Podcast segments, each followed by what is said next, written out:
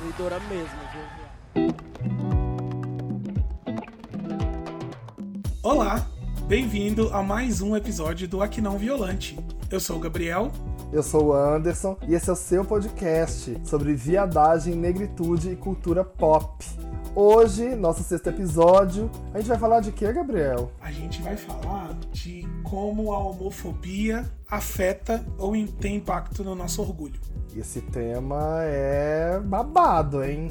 É, a gente talvez vai ter que abrir algumas caixas, revirar alguns baús para entender o quanto essa homofobia deixou a gente mais esperto, mais lento, mais atento, mais conectado com o mundo, menos conectado com o mundo. Isso a gente vai descobrir no final, se é que a gente vai descobrir, né? Vamos tentar, pelo menos, né? Você tá pronto? Não.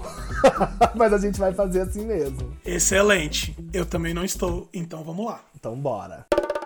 Gabriel, então, como é que a homofobia afetou, afeta ou pode afetar a sua relação com seu orgulho ou seu orgulho? Cara, é engraçado falar disso porque eu tive sempre uma, uma ideia que eu não, me, eu não fui exposto a episódios de homofobia.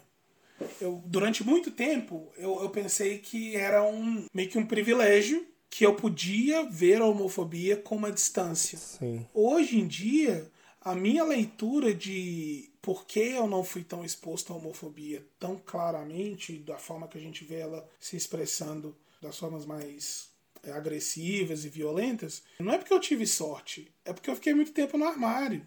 E aí, eu acho que um dos esforços, ou um dos, dos impactos que a homofobia tem de forma geral para todo mundo, é essa força contrária ao movimento da gente se aceitar e ficar à vontade com quem a gente é. Quanto mais a gente sente esse impacto e sente o peso da homofobia, menos vontade de ser quem a gente é, a gente tem, sabe? Uhum. E aí hoje eu consigo ter um pouco dessa leitura, que não foi que eu tive sorte, que eu não estava exposto a situações homofóbicas, é que só a ideia dessa homofobia me mantinha num cabresto dentro do meu armário, sabe? Não me expondo, não me assumindo como sou e não ficando confortável.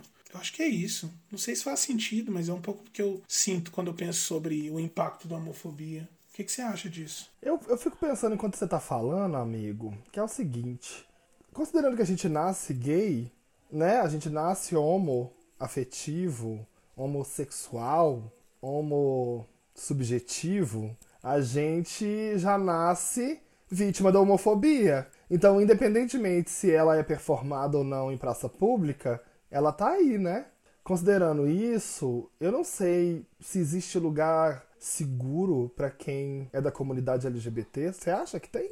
Eu acho que ainda não. Porque dessa forma que você trouxe aí, é, é, é uma, é uma coisa, uma forma bacana de enxergar isso, né? Que a homofobia é como essa força silenciosa, onipresente desde quando a gente já está respirando e exercendo nossa subjetividade. Por ser essa força silenciosa, a gente talvez se sinta mais incomodado quando ela não é silenciosa, quando ela deixa de ser transparente, quando ela te ataca, quando ela se mostra de um jeito que não é fácil de lidar e seguir a vida com ela, quando ela não é velada. E aí é pensando nisso, você já teve alguma situação onde que a homofobia deixou de ser velada e apareceu assim na sua frente que te impactou de alguma maneira diferente? A Gabriel tem sim. É, na verdade, até considerando o que eu trouxe aqui, né, na minha fala anterior, eu tive sim episódios que remontam assim à minha infância, né? Além do bullying, né, que hoje né, se chama bullying, mas além da, da zoação dos colegas de classe na infância, enfim, eu tive um episódio com a diretora da escola que eu estudava e eu nunca mais vou esquecer. Psicólogos de plantão, por favor, se estiverem me ouvindo, podem mandar DM. Manda mesmo, gente. É, eu tava, eu acho que na segunda série do jardim, né? Não sei como é que chama mais, né? Aquela que a gente tá começando a aprender a fazer conta de multiplicar e dividir. Não sei mais ou menos, acho que eu devia ter uns oito anos. E eu, eu tomei uma surra, né? Uma, uma sova de um colega de classe que só parou quando ele percebeu que ele tinha me machucado e estava tirando sangue em mim. E daí ele, ele se assustou por ter me agredido daquele jeito. Enfim, fomos os dois parar na diretoria. Enfim, chamaram a minha mãe na escola, né? Porque minha mãe viu que eu tava machucado, ela acabou indo à escola para saber o que tinha acontecido. E para nossa surpresa, eu acredito que para surpresa da minha mãe e do meu pai também, mas eu acho que para minha surpresa, a professora disse, a diretora e a professora disseram que eu tinha apanhado por minha culpa porque eu era muito afeminado. E aí, aquilo jogou a minha família contra mim. E aí, quando eu cheguei em casa, aconteceu o que comigo? Eu apanhei mais, né? Eu já tava com um machucado do colega que me bateu. E aí, eu cheguei em casa e tomei uma surra do meu pai, da minha mãe. Um castigo épico, que eu também nunca mais esqueço. E desde então, eu tenho frio na barriga. Eu acordo, aí eu tenho frio na barriga. Tipo, acordei, gente, eu tô vivo. Então agora é hora de sentir medo. Aí eu sinto medo, aí depois eu começo o dia, começa. Aí eu falo, não, eu tô adulto, né? Eu já consigo andar com as minhas próprias pernas. Mas assim, eu vivo o tempo todo em estado de alerta, assim. Eu, eu ainda sou um pouco daquela criança que apanhou duas vezes só porque eu era eu, entendeu? E aí, assim, não aconteceu nada com o rapaz, com, com a criança que me bateu, ele ficou lá impávido. Eu virei uma chacota pros meus colegas de turma, porque a gay apanhou do colega, apanhou da mãe, porque apanhou do colega, a, a diretoria chamou a minha família para resolver o meu problema de homossexualidade, não a violência do outro, né? Que hoje eu não sei onde é que tá, mas eu espero que tenha se transformado em uma pessoa melhor, né? Essa criança tenha virado um bom adulto. Isso marcou minha vida para sempre, assim. E eu nem sabia se eu era homossexual nessa época, porque eu não sabia o que era homossexualidade, porque eu era uma criança. Mas o primeiro recado que você não podia ser, você já teve. Não, eu, mas chegou assim. Não, não, não chegou nem por e-mail, né? Não foi nenhuma mensagem. Foi assim, um coice de mula, né? Eu simplesmente apanhei de todo mundo. A escola colocou a minha família contra mim, cara. É surreal isso, sabe? E isso aí tem outros recortes. Eu, também, eu tenho certeza que se eu fosse uma criança branca e de classe média, a diretora teria tratado a minha família de outra forma, entendeu? Sabe, assim, é, tem todas essas questões. Talvez com um pouco mais de sofisticação e talvez de forma mais velada. Mas como é uma família negra que aguenta tudo, dela simplesmente fala assim: resolva o problema do seu filho, que é uma bicha. E a presença dele faz com que as crianças da sala fiquem violentas. Então, assim, que mundo é esse, né? E eu acho que esse episódio se conecta com meu orgulho porque aquela criança de fato era uma criança homossexual, né? Que era eu. E não resta outra coisa para mim a não ser gostar de mim, assim, né?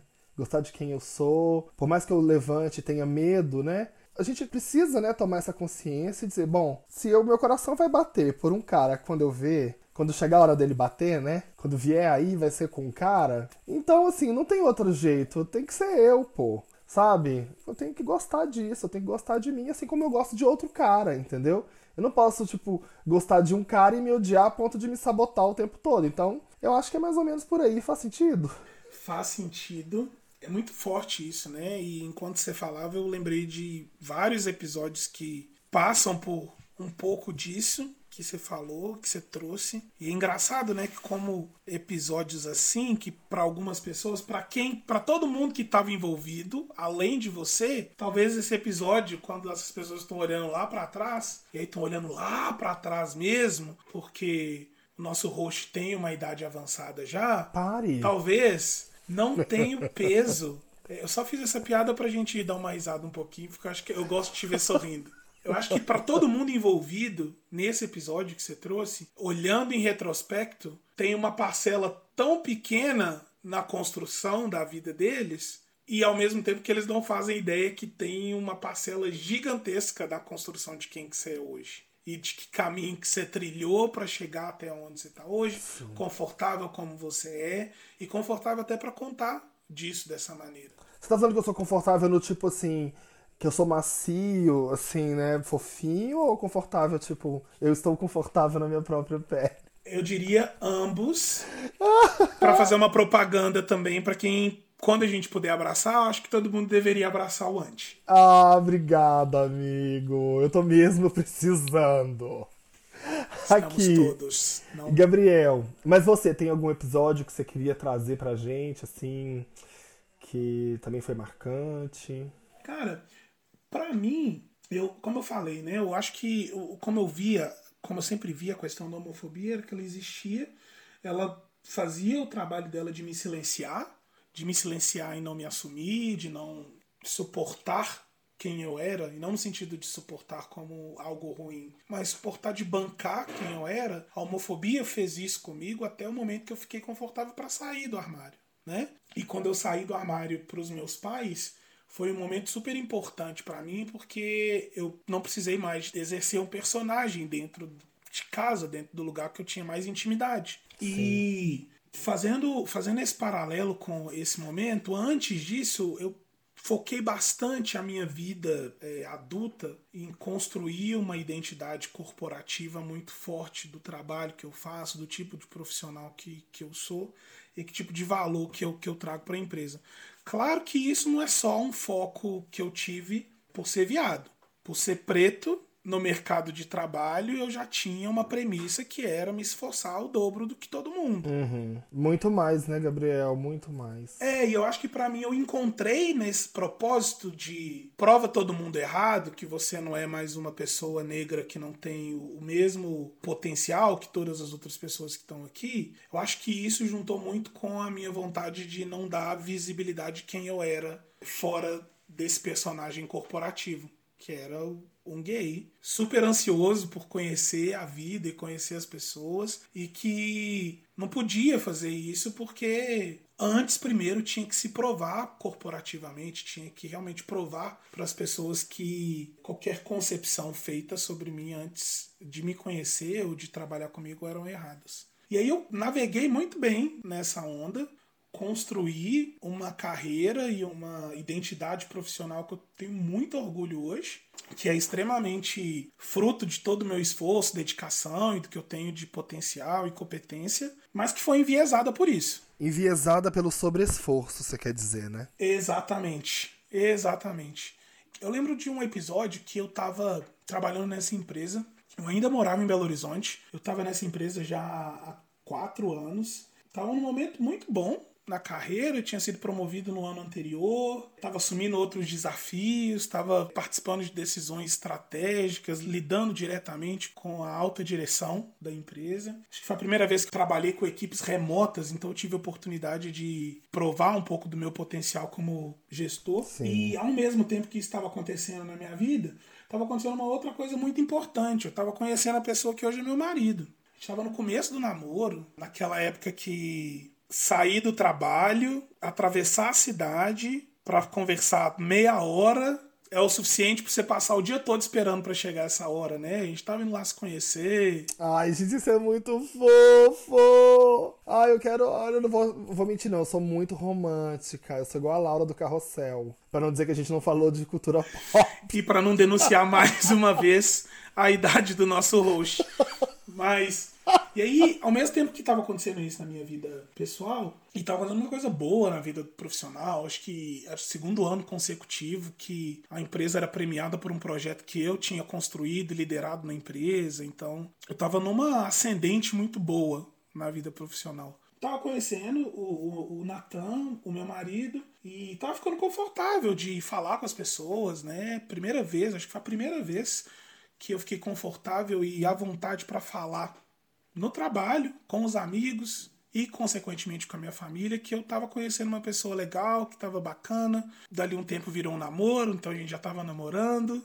E naquele momento eu tomei essa decisão muito clara e que ficou clara para a empresa toda que eu trabalhava que eu estava num relacionamento com ele. Num dado momento, nessa história toda, eu lembro que eu estava numa. Eu fui para uma reunião com a minha diretora na época, era diretora e, e, na verdade, diretora executiva da empresa, uma empresa bem pequena, tão pequena que não existe mais. Ela me chamou para a sala para a gente poder avaliar um, um, plano de redução de custos que envolvia reavaliar algumas posições que tinham na empresa ela apontou quais eram as, as ideias que ela tinha de organização, né? E quais eram as, as posições que talvez não precisavam de existir mais na empresa por N fatores, seja por resultado, seja por redefinição dos papéis que tinham dentro da empresa, essas posições não. não enfim, tinha que mandar essa galera embora. E Sim. o argumento que ela usou também para falar que precisava de fazer isso, na verdade,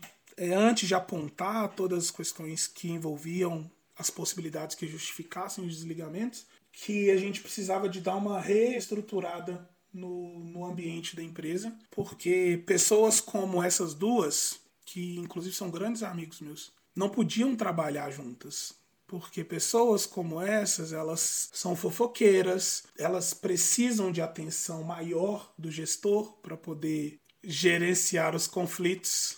Eram pessoas que traziam muito mais problemas pessoais e atrapalhavam o desempenho dessas pessoas no, no trabalho que elas estavam fazendo e, consequentemente, podiam é, atrapalhar a carreira dessas pessoas. Ah, eu lembro muito desse episódio quando você me contou. E aí é importante eu falar aqui que isso foi numa conversa na sala dessa diretora, uma pessoa que tem uma fala muito eloquente. Então, durante essa conversa, de maneira nenhuma parecia que era um ataque. E muitas vezes, situações de homofobia, elas, elas aparecem assim, né? Como em presente embalado, né? Você só vai descobrir que, o que era depois que você desembalar. Exato. E aí é tarde demais, porque você não pode mandar a pessoa ir pra Exato. algum lugar. Exato.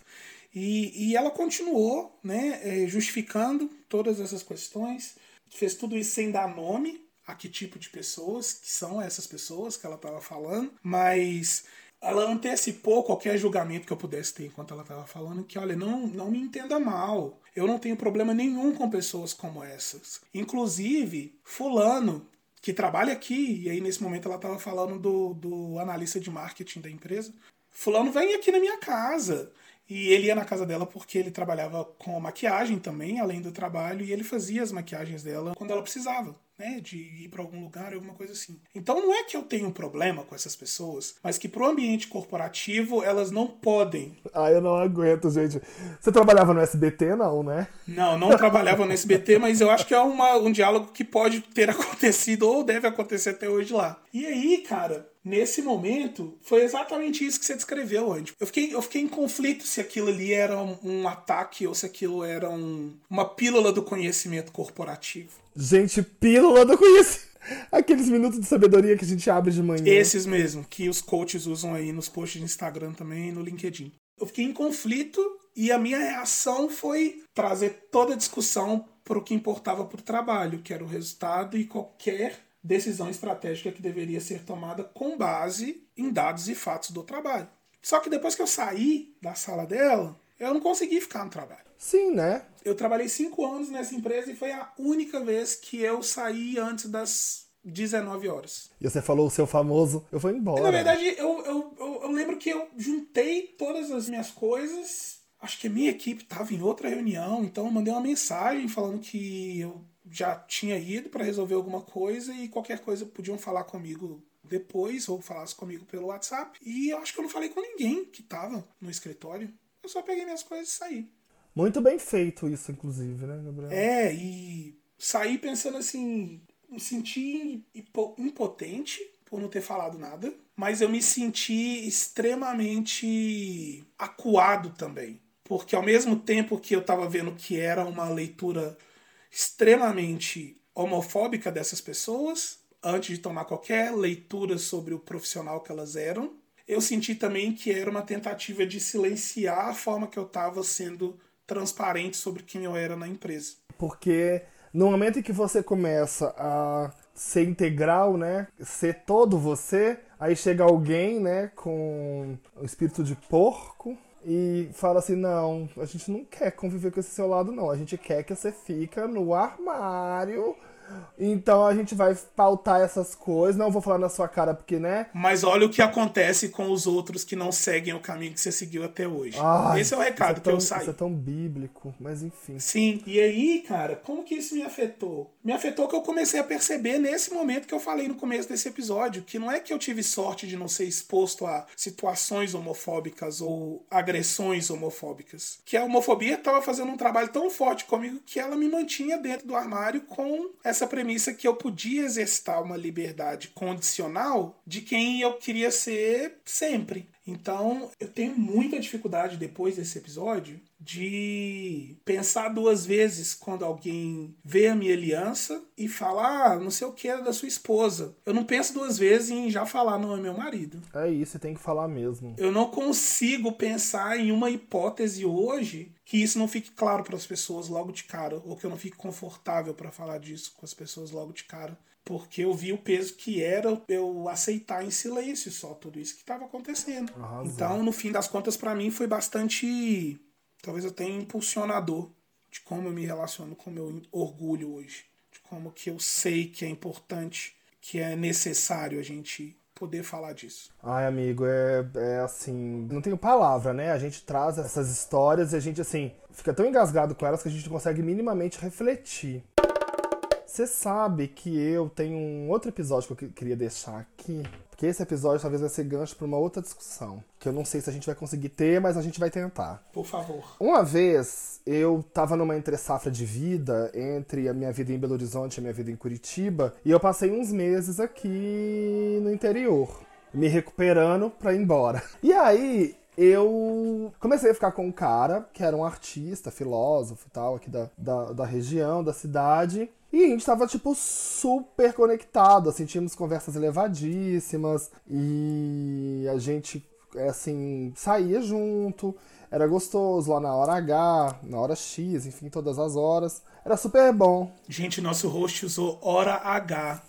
Ai, que ridículo, gente. Eu não aguento mais ser chamada de Esse velha. episódio pode ser chamado também De hora H, a hora da homofobia. Porque agora vai, ela vai chegar. Isso! Sim. E aí, um belo dia, a gente lá num domingo, depois de ter passado a noite toda junto, ele falou, começou com um discurso assim: Anderson. E eu, oi, gente. É aqui. Você é ótimo, cara legal, lá, lá, inteligência, mas. Pra eu continuar com você, você precisa emagrecer. Do nada. Mas assim, do- mas gratuitamente. Aquilo eu tomei um susto, assim, imenso, assim, tomei um super susto. E comecei a chorar, porque assim, eu não, eu não tinha reação, né? Eu não sabia o que falar, não sabia o que fazer, né? Tipo, se a pessoa fala, queima roupa. E daí, tipo assim, eu falei, não, pera. É o que eu penso também. Quando eu penso em emagrecer também, eu começo a chorar. É, mas é, a gente vai falar disso também. E daí eu, aí daí eu falei assim, nossa, mas que coisa esquisita, né? Mas eu falei, tá, então se recomponha depois do choro e vai embora. Vamos depois. Aí fui não. embora. Daí quando eu tô no ônibus indo embora, eu recebo uma seguinte mensagem. Ah, e não é só isso. Eu notei que você fala algumas gírias gays. Na época tava muito em voga um meme. Eu amo meme, gente. Acho que muita gente gosta, ou todo mundo, né? Quem não gosta talvez é porque não entende, enfim. Mas era a época do Eu Sou Rica, uma coisa assim. Não sei se era essa, será mais tarde. E eu acho que eu devo ter falado umas duas, três vezes alguma coisa que fizesse menção a esse meme. E ele colocou isso entre aspas. Tipo assim, quer um exemplo? Essa história de toda hora, toda hora ficar falando de coisa, alguma coisa rica, né? Tipo, que eu, eu tava conversando aleatoriamente. E eu falei, gente, mas assim. Isso não é um ataque, né? Isso assim, é, é a invasão, né? É uma coisa assim, a pessoa tá te fustigando. É a invasão toda. É o exército da bicha triste querendo tirar a sua alegria. Não, exato. E daí, assim, me fu- fustigando com as piores peças que alguém pode ter. É uma bicha gorda, afeminada e não merece ser amada. É esse o ponto. E daí, eu fiquei, assim, chocado. Falei com um amigo meu que riu primeiro, né? Eu tenho um amigo que, assim, toda vez que eu conto que eu quebro a cara, aí ele ri da minha cara, fala bem feito, fala.